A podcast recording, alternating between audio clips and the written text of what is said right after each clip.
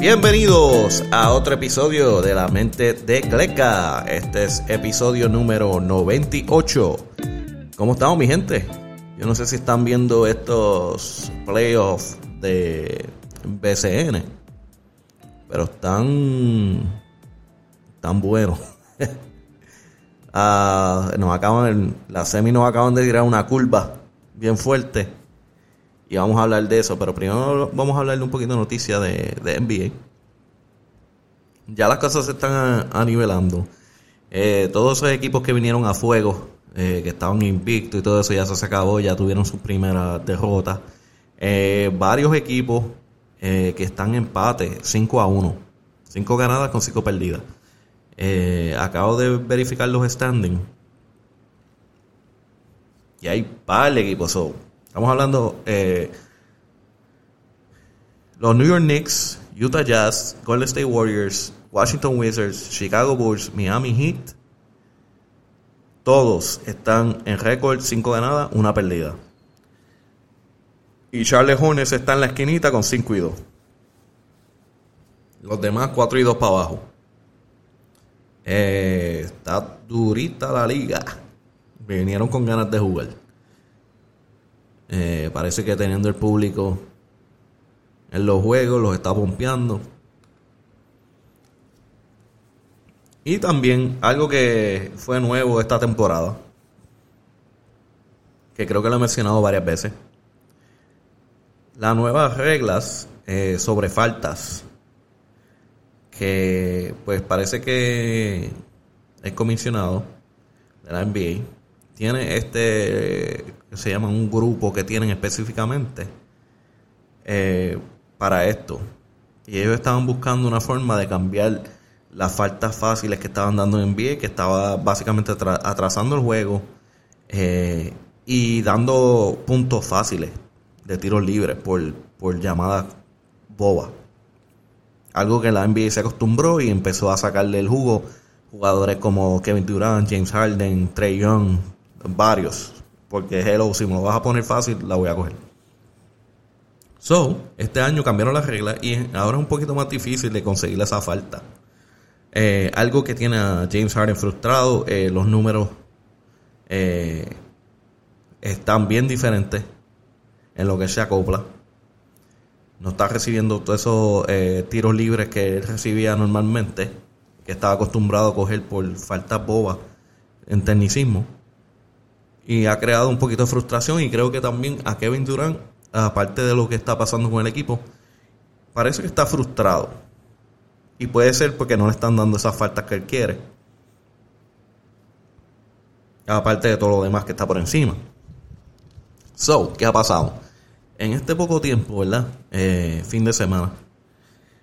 Eh,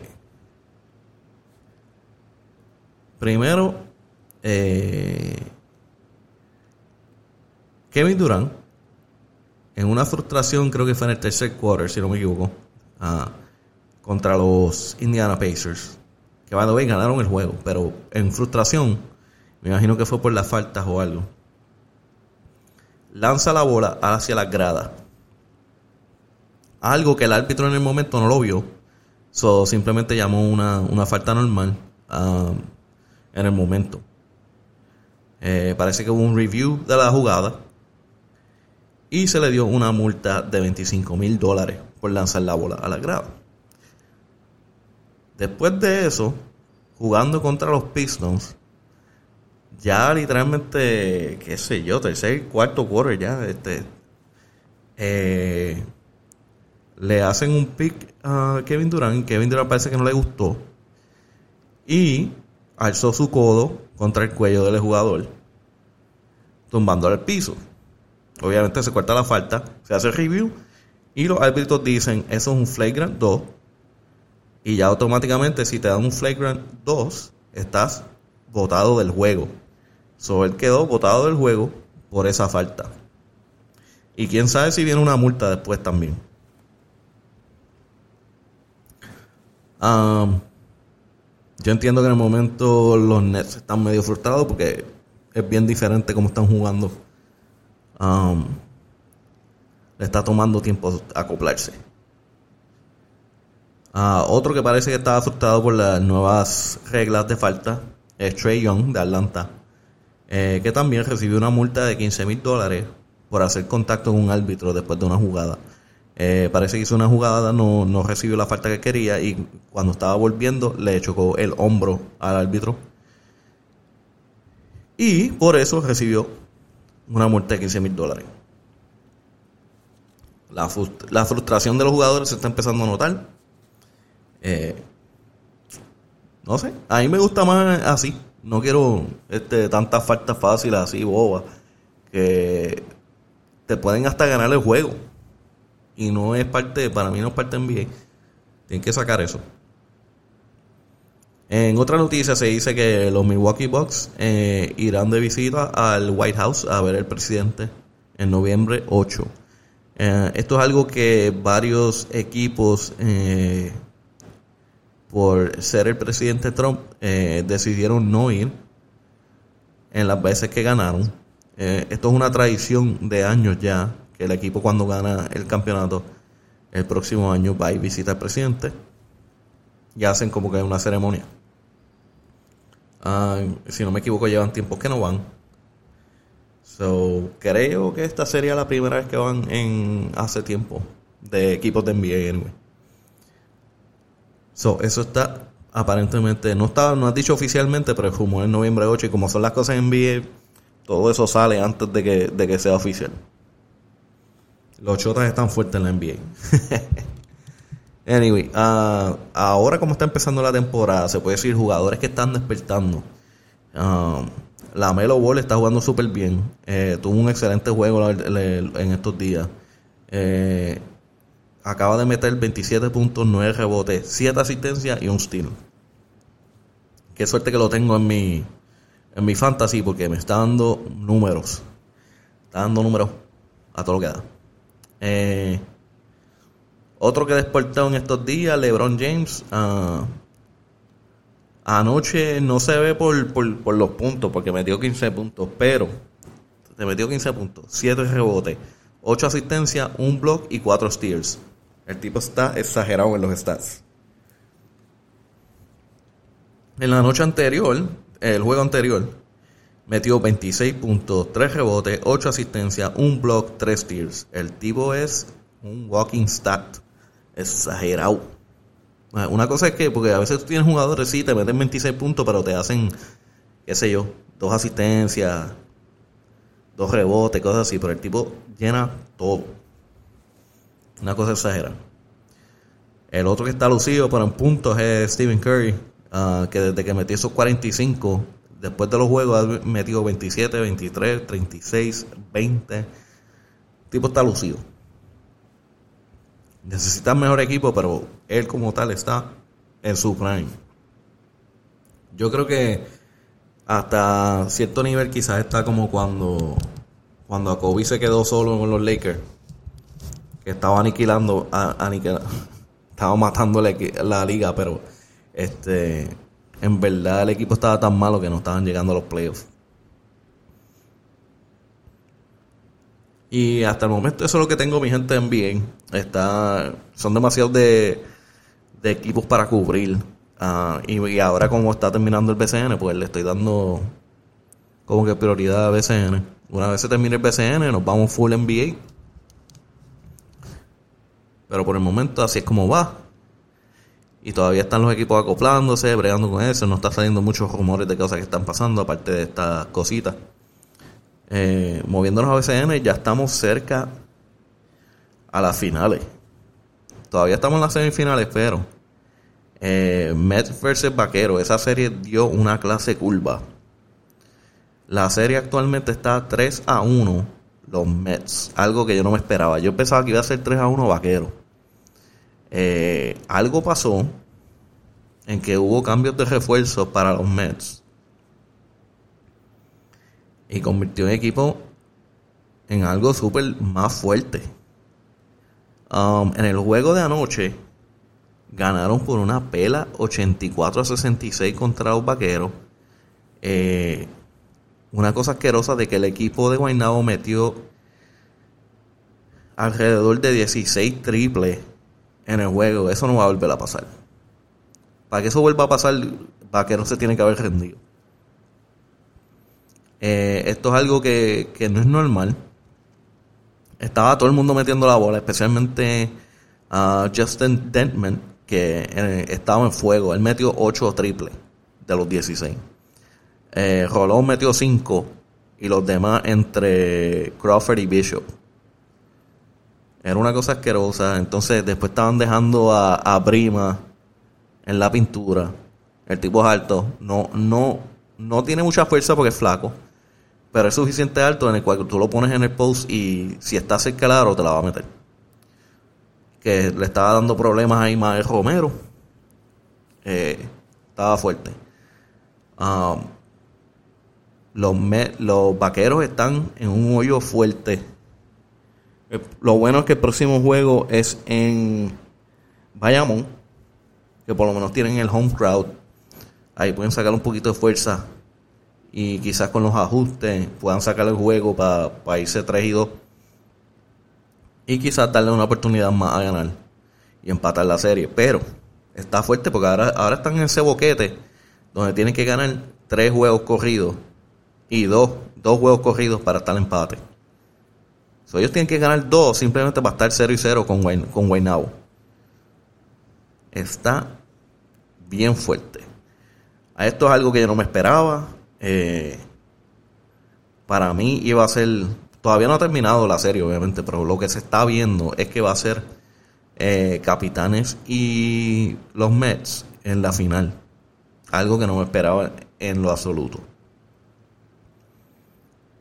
Yo, yo en verdad, a los Mets al empezar de la temporada, yo no los veía pasando la primera ronda. Después, cuando fueron ajustando, dije, ok, semifinales, ahí se quedan. Y cuidado. Y, ahora, mira, diablo. Ahora están a punto de llegar a la final, cabrón. Un juego, un juego para llegar a la final. Los vaqueros van a tener que hacer un ajuste. date la, por lo menos, vaqueros pueden hacerlo. Tienen el equipo eh, y tienen tienen el coach, que ahora es el equipo del coach nacional de Puerto Rico, el dirigente, um, Nelson Colón. Eh, vamos a ver cuán buen coach es, en cuán bien, puede hacer ajustes para que no vuelva a pasar lo que pasó en Guaynabo anoche. Eso fue una masacre. Ellos son unos asesinos esa noche. Los Mets fueron unos asesinos.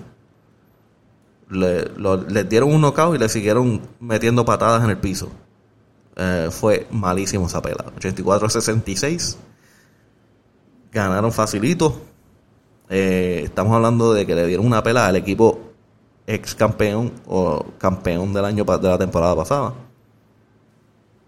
Está fuerte, tienen que hacer ajustes full, full, full, full.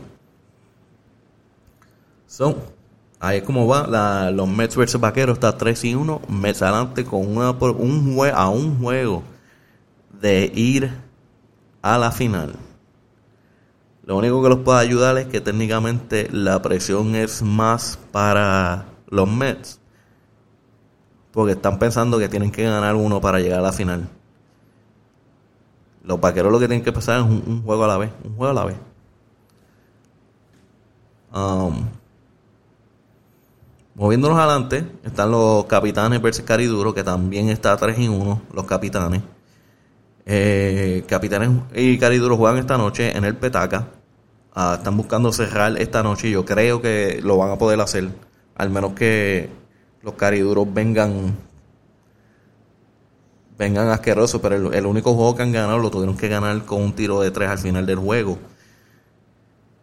No te voy a decir que no juegan duro, los, cariduros este, se la ponen fuerte a, los capitanes, pero una vez ellos ajustan, eh, se van, se arrancan.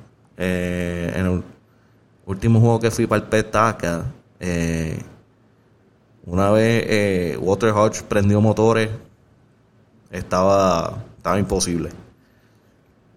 So, creo que esa, esa serie se cierra, se cierra esta noche. Um, capitanes irán para la semi, perdón, para las finales.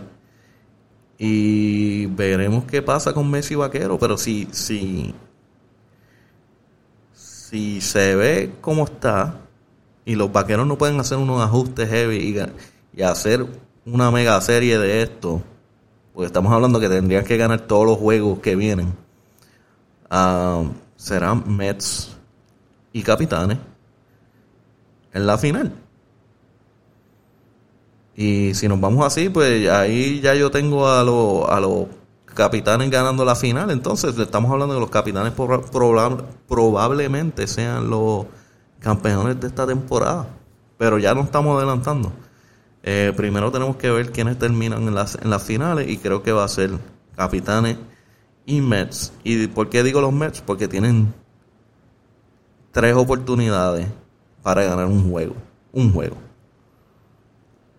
Vaqueros tienen que estar invictos y tienen que ganar tres corridos. Está fuerte. No digo que no se pueda hacer, porque hay, hay, equipos que lo han hecho.